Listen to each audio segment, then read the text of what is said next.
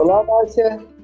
Olá, Edu. Que prazer ter você aqui, desta vez no Paz Criativa. Sim, eu que agradeço o convite. Ah, Edu, quero te apresentar aqui. Né, eu chamo você de um criativo inato, é, mas você é especialista, um game designer, é empreendedor, nômade digital, e você também trabalha muito com soluções para outros empreendedores, né, no caminho da, da, do marketing digital e da internet, e tudo com todos esses processos que você foi aprendendo no decorrer da sua trajetória. E também com inovação de paz. E é por isso que eu juntei essas duas coisas e falei: Edu, você vai inaugurar aqui esse episódio 7 que a gente já vai trazendo a criatividade como um foco bastante da inovação de paz. Ah, que bom. É, o 7 é o, é o meu número favorito também, então já, já encaixou, legal. Ah, lembrei que você nasceu no dia 7, 7 de março, olha só, acabei de lembrar disso, que bom. Sim. Então, Edu, eu queria fazer algumas perguntas, e como você é do Paraná, eu me inspirei nada menos do que no Paulo Leminski para nossa conversa. Hum. E, uhum. é, e tem um poema do Paulo que ele diz assim, do Leminski, né? Em mim eu vejo outro e outro e outro. Enfim, dezenas, trens passando, vagões cheios de gente, centenas. O outro que há em mim é você, você e você. Assim como eu estou com você, eu estou nele, em nós. E só quando estamos em nós, estamos em paz, mesmo que estejamos a sós. Uau! lindo, lindo. É, ele é seu conterrâneo e me fala um pouco do Edu Fávero, da criatividade na tua vida, como é que isso foi aparecer e como que foi se desenrolar nas suas atividades de atuação de vida e profissionalmente também, Edu? Sim, eu, eu comecei a infância mexendo bastante com materiais. Assim, meu pai tinha um materi material de construção e do lado de casa e eu vivia pegando cimento, pegando cal, pegando as coisas e levando para casa e, e tentando é, dar forma àquela, àquelas matérias, né? Eu, eu também vivia pegando eletrônicos e desmontando, tentando remontar, res, ressignificar eles, né? Uhum. Até que um momento eu estava mexendo com um tubo de televisão com 5 anos de idade e, e não sabia do risco que eu estava mexendo, né? E, mas vezes assim eu estava me lançando ao desconhecido a todo momento ali, né? Tava brincando com, com o desconhecido ali, né? E, e, aí, e aí depois eu levei para adolescência, só que daí a adolescência foi para o mundo digital, né? Deixei o, o físico de lado uhum. e passei a, a experimentar, entre, transitar entre softwares, né? E fiquei a adolescência toda, depois a, a parte profissional também foi em relação a isso, né? é, a softwares e, e, soluções de, digitais. Você fez faculdade e, de é, é, como que chama de, design de games? Isso, é design, desenvolvimento e planejamento de games, né? E, e ela é um curso recente que inaugurou em 2002 uhum. no Brasil, que tem como base uma universidade patrocinada pela Nintendo né, nos Estados Unidos, né? E e aí o começo do curso ele era muito voltado para física, matemática, soluções de, de programação. Né? E aí depois é, depois viram que o ideal era que planejasse para o foco em design, né? o design do game, ao invés da tecnologia do game, porque é, algumas as tecnologias elas mudam com muita velocidade, né? E dentro da área de games também. E, e o design consegue ser é, consegue ser feito mais em pedras, né? É, porque as soluções de, de estética, de tanto do game também, né? Como, como um game, é, a diferença de um game que é bom e de outro que, que não é bom, é, tá pautado no design, não na tecnologia. Né? Uhum. Então, o xadrez é bom até hoje porque ele, ele tem o design dele bom. Ele pode ser feito, a tecnologia dele pode ser em madeira, pedra ou qualquer outra outro material que ele continua sendo bom por causa das regras. É, né? e, então... e falando em game, né, como jogo, isso tem muito a ver com cultura de paz, que é um, é, é um jogo, mas é um jogo, é um fair play, né? É um jogo consciente dessa estética que você está falando, desse design e dessa harmonização. É interessante quando a gente transporta isso para materialmente para uma é, área criativa como a sua e a tecnologia dando respaldo, mas como você disse agora, para mim é até uma novidade. Uh, quando você traz a metáfora do jogo de xadrez, para mim ficou muito claro a importância do design. Sim, é, porque imagine se as peças elas é, tivessem outras regras, já não teriam o equilíbrio que tem dentro do xadrez, né? De cada peça e de todas as possibilidades, 64 milhões de possibilidades ou mais ainda, né? E então nunca tem um jogo de xadrez igual ao outro, porque um movimento diferente já muda todo o tabuleiro. E isso tem toda uma elegância ali dentro dessas regras que não depende da tecnologia, depende só do design, né? Sim. E, e no design no design em termos de projeto e não de do design visual, né? Que também é muito é, é recorrente isso, né? De, de, associar o design ao visual, mas nesse caso é o de é, o design de designar mesmo, né? De designar sentidos, é, designar padrões e processos ali naquele naquele ambiente fechado que é o xadrez, no caso. Né? Uhum. Né? Esse pensamento de design que você colocou, designar é, soluções, designar processos, é, e isso tudo com esse desconhecido que te movia desde criança, pelo que você colocou, né? É, como que foi amadurecendo isso depois na sua atividade de é, também desenvolver outras atividades complementares na sua formação de origem. Conta um pouco para nós como isso aconteceu e o que foi modificando o Edu uh, na hora dessa atuação. Né? E, e eu sei que você é, é uma pessoa de relacionamento também. Sim, é, isso de transitar entre, entre mundos do, do virtual pro, pro físico, né? Eu tô, tô tentando fazer com bastante frequência é, e, e, e, pegar desses dois mundos, né? Porque hoje em dia, o maior tempo que eu passei foi de, na frente da tela do computador vendo 3D, né? E estudando como, como replicar o mundo real no, no mundo virtual.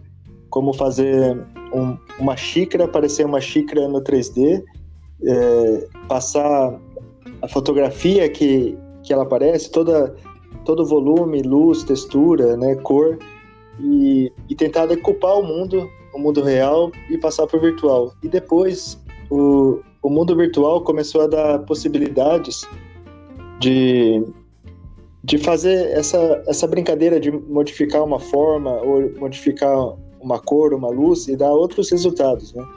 E, isso comecei comecei a ver resultados fora, pro, levando para o mundo físico mesmo, né? Como recentemente o motorhome que eu estou fazendo, eu peguei muitas coisas dos games, peguei muitas muitas ideias de, por exemplo, de encaixe, encaixe de uma peça na outra, um móvel no outro. Eu fui pegando de um jogo Tetris, né? Então, é, como como o virtual e o, e o real, eles se comunicam também, conseguem é, um alimentar o outro. E uma né? harmonia, e... uma, pelo que você está contando, o, uma harmonia né, nessa interação. é uma conectividade que agora já não dá mais para a gente viver longe disso. Uh, e você que está sempre experimentando um pouco na frente, né? Por isso que eu falo, você trabalha também essa questão já da inovação, e eu chamo inovação de paz, é, porque nós estamos aqui é, com essa vertente. Ou seja, para soluções de problemas, você também conta com algum nicho de apoio? É, como que isso se procede na tua relação cotidiana com os teus fornecedores ou os teus clientes? Ou esse motorhome que agora você vai explorar e nos contar um pouco melhor? Ah, sim, é o caso do, do motorhome é engraçado. Eu já tive um 2016 e agora, só que era uma ambulância da Polícia Rodoviária Federal. Então era um, um carro enorme que eu brincava que não, não sabia quantas pessoas morreram lá dentro, mas eu sempre via pelo lado de quantas pessoas a ambulância salvou, né? Então não tinha problema em dormir nela. Eu não entendi mas a agora... brincadeira. É conflitos de gerações agora, Edu.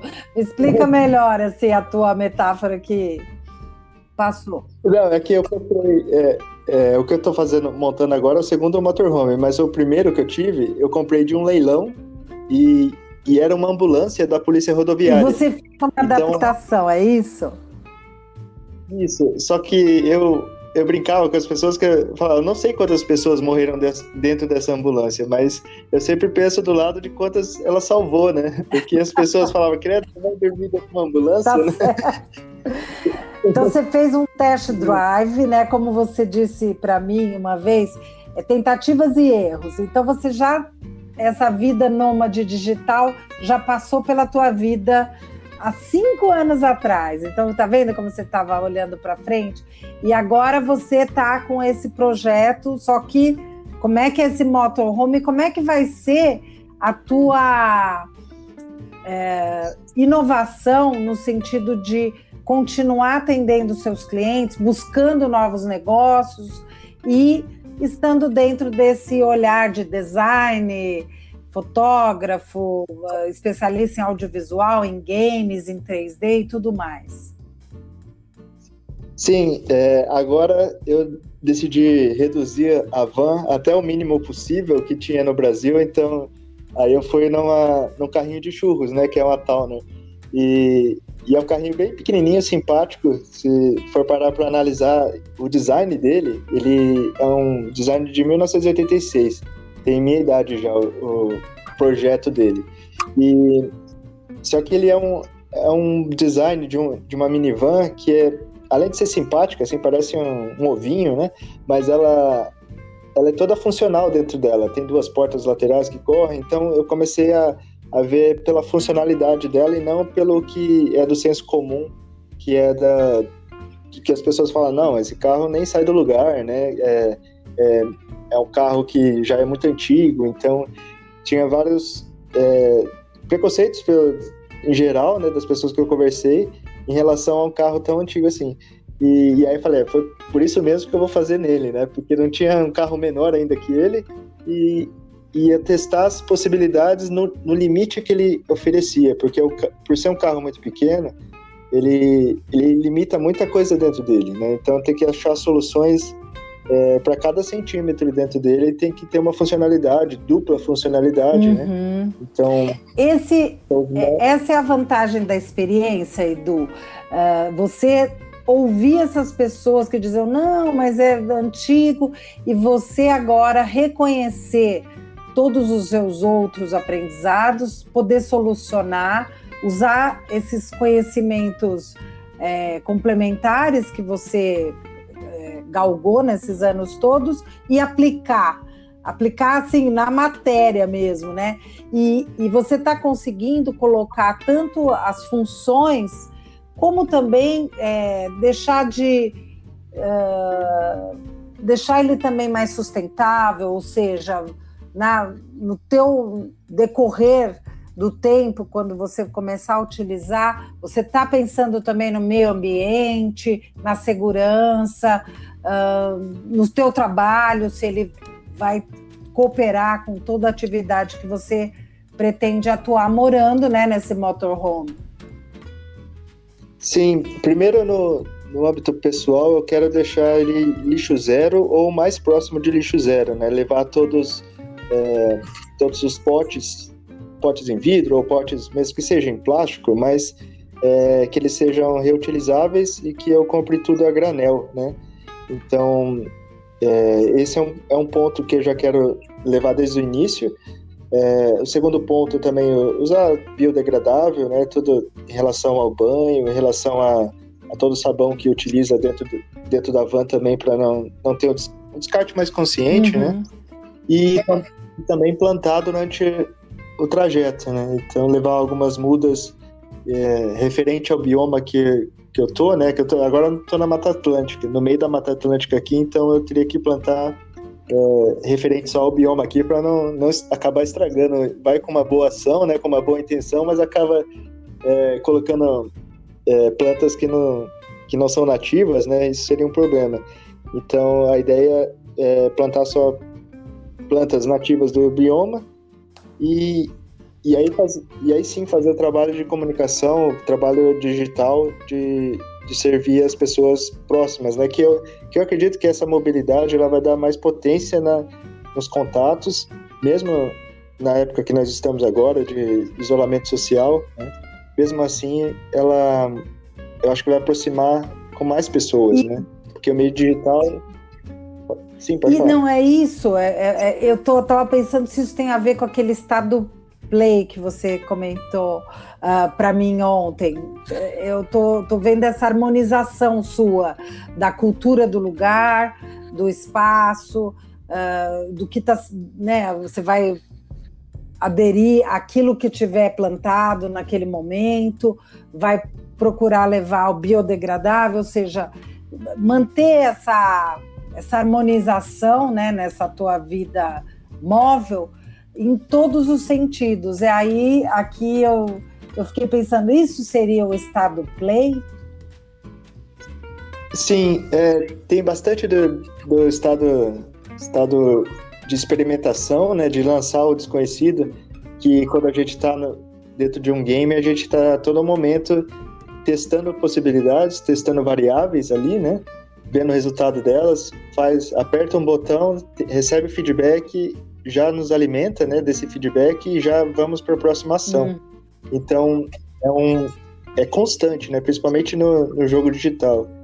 E, e, esse, e a gente sempre, quando está nesse estado play, em estado de, de fluxo também, o flow, uhum. né, é, a gente consegue, consegue testar novos, novas possibilidades, né, tanto principalmente da matéria, da, das interações entre as matérias, uhum. né, e e também interações entre sistemas, né?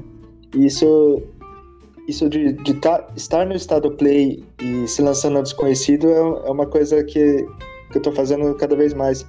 Eu até comentei com você é, durante a semana da nossa bandeira que eu sou um pouco contra a, as duas palavras ordem e progresso, porque parece que as duas coisas não é, são antagônicas ali no, no momento que tem para ter progresso precisa ter um pouco de desordem precisa ter um pouco de, de não de caos, né? Porque caos também, uma anarquia, a gente não consegue voltar depois pra, para o progresso, mas a gente precisa ter ruídos também e se alimentar dele, hum. né? É claro, é, sedimentar mais processos no meio, só que mesmo assim ainda buscar esse desconhecido constante. Sim, é, às vezes é a continuidade e a descontinuidade, aquele momento que o caminho é aquele, mas você fala, tem essa trilha aqui, deixa eu experimentar. E é nessa trilha que você tem uma grande eureka, né?